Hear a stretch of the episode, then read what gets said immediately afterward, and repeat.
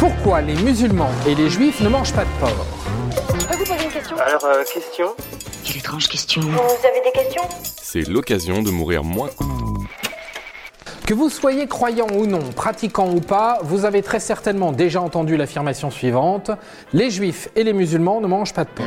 Très bien, mais savez-vous pourquoi c'est interdit? Et d'où vient cet interdit? Première question importante et primordiale.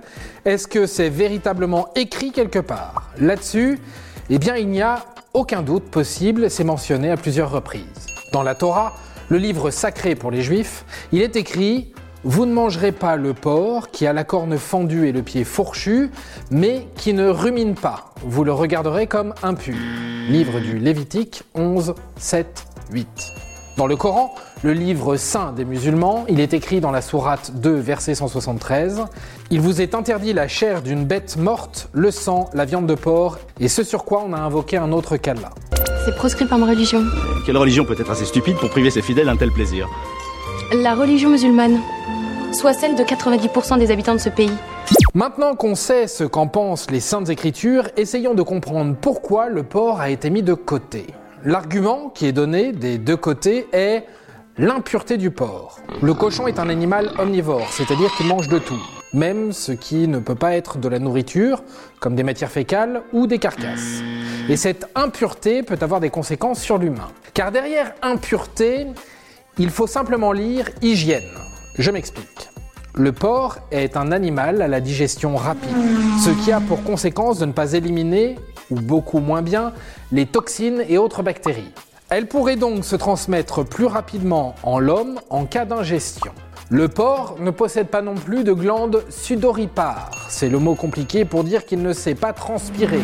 Donc s'il ne transpire pas, il ne peut pas éliminer les toxines non plus. C'est d'ailleurs pour cela qu'il se roule dans la boue, afin de se rafraîchir.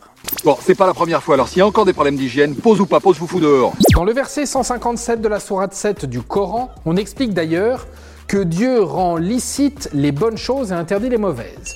Une tradition religieuse d'un principe de précaution sanitaire si l'on veut. Dans le Coran, le cochon est d'ailleurs le seul animal explicitement cité et interdit.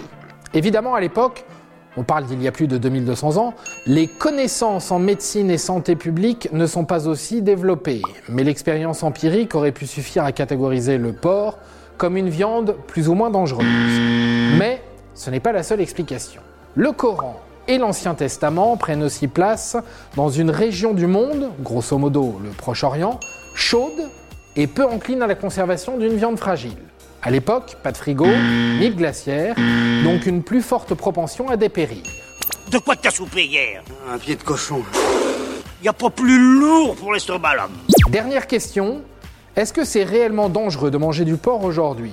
Non, mais bien qu'elle ait des apports nutritionnels importants du type phosphore, fer, zinc et vitamine B, la viande de porc demande un degré d'hygiène important pour être mangée en toute sécurité.